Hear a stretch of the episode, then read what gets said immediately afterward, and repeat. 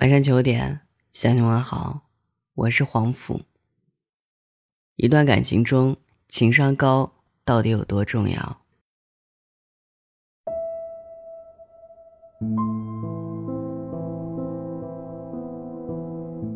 昨天到老师家做客，恰好老师的儿子带女朋友回家，女孩第一次见对方家长，难免有点紧张。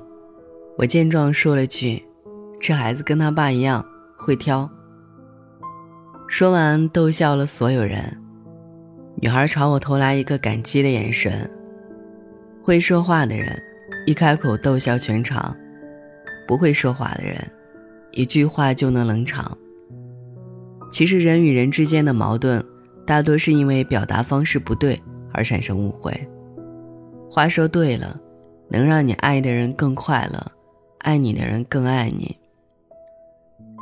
电影《神秘巨星》里，女主角的爸爸下班回家，妈妈高兴地端上准备好的饭菜，爸爸刚吃了一口，就立马吐掉了，不满地吼道：“你做饭不会放盐吗？一个辛苦工作、为家打拼的丈夫，难道就不配回到家吃一顿美味的晚餐吗？”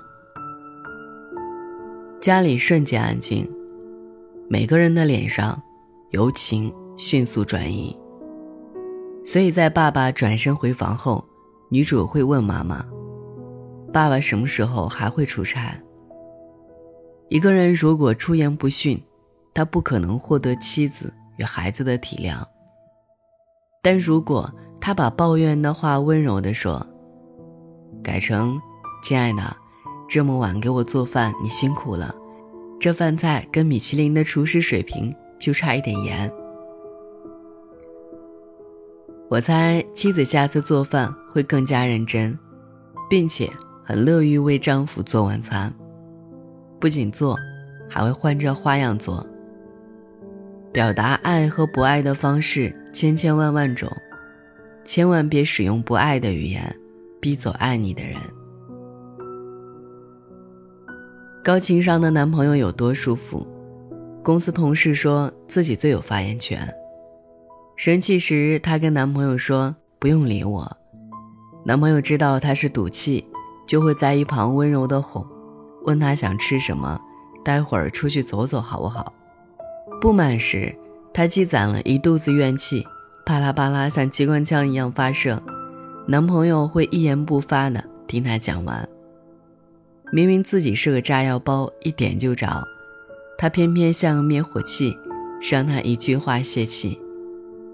有次他们俩出去买水果，她赶时间，男朋友挑了一会儿还是没买好，她不耐烦地说：“选个水果也这么磨叽，能不能快点儿？”男朋友转过头看着她说：“选水果就像选女友，仔细挑选才能选到最好的，不能将就啊。”她听了这话，笑得眼都眯起来了。那你好好选啊。情商高的男朋友不是肚子里墨水多，也不是有特别多讨女生喜欢的招儿而是懂得两个人相处中的把控。后来，同事在男朋友身上学会了管理自己的情绪，觉得自己的脾气比以前好很多。他说：“两个人始于颜值，忠于情商。他不会刻意成为我的盔甲，但教会我。”穿上自己的盔甲。情商高的人最清楚什么时候该说什么话，什么时候不该说，会及时开口，也能适时的闭嘴。比如别人自嘲可以，但你千万别附和。人前不该说的话，背后也别说。拒绝别人越早越好，越快越好。看过一句话。深以为然。情商高主要是让别人高兴，智商高主要是让自己高兴。智商不高，情商也不高的人，主要就是自己不高兴了，也不让别人高兴。美国总统林肯从军时，曾几次被上校批评，有一次队友也被上校臭骂了一顿，非常恼怒。他决定要写一封匿名信骂上校。有些人开心时嘴甜得像吃了糖，字字句句可以甜化人；情绪低落时，管他什么人，自己怎么爽就怎么来。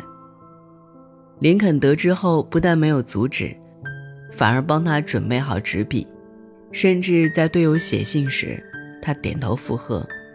写完后，林肯帮队友封上了信封，但在队友寄信时拦住了他：“赶快把这封信放进壁炉烧掉！刚刚你骂也骂了，气也消了，这封信的目的就已经达到了。以前我每次生气时，都会写一封谩骂信。”然后烧掉，气氛得到了发泄，也不会伤害到任何人。什么是高情商？像总统林肯这样，处事有分寸，不说话也赢。情商高的人不仅仅是能够照顾别人的情绪，也能够处理好自己的情绪。最高级的情商是真诚，是一种说到做到。不是一时的舒坦，而是全程的满意。这就好比路过一家店面超级漂亮的餐厅，进去一尝饭菜难吃的要死，我们会打心底里觉得这是种欺骗。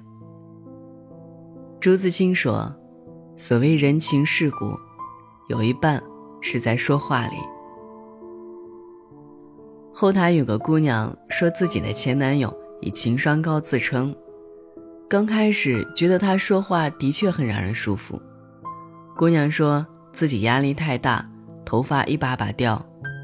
前男友马上回应：“等我好好研究一下生发液。”姑娘很想在家看电影，前男友马上接话：“等我好好研究一下投影仪。”就这一个“等”字，直到分手也没等到。其实这并不是所谓的情商高。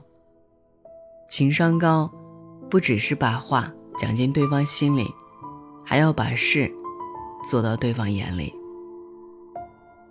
有时候会说话很简单，换个语气就是高情商。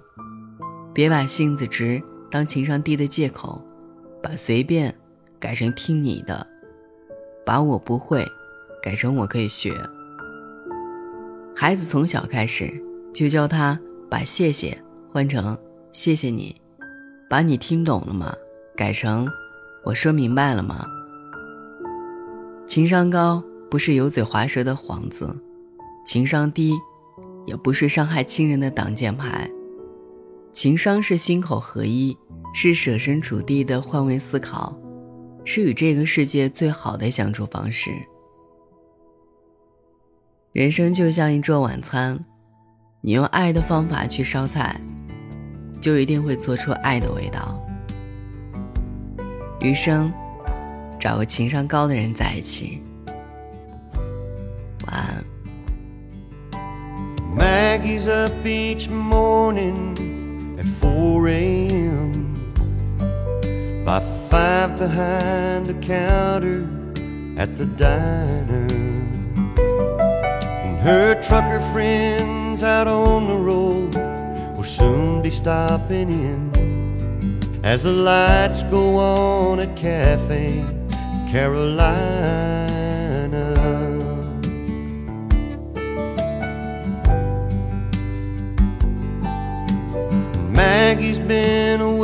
Here most all her life. Thirty years of coffee cups and sore feet. The mountains around Asheville, she's never seen the other side. I'm closer now to 50 than to 40. Maggie's never had a love. She says she's never had enough time to let a man into her life. Oh, but Maggie has a dream she's had since she was 17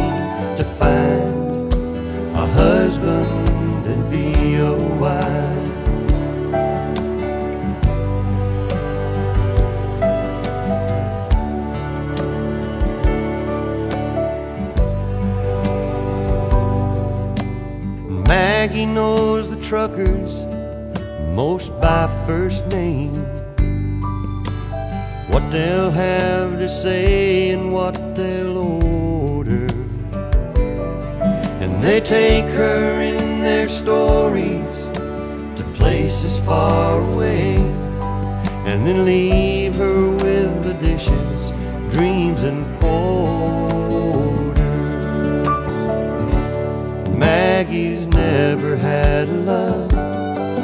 She says she's never had enough time to let a man into her life. Oh, but Maggie has a dream she's had since she was 17 to find a husband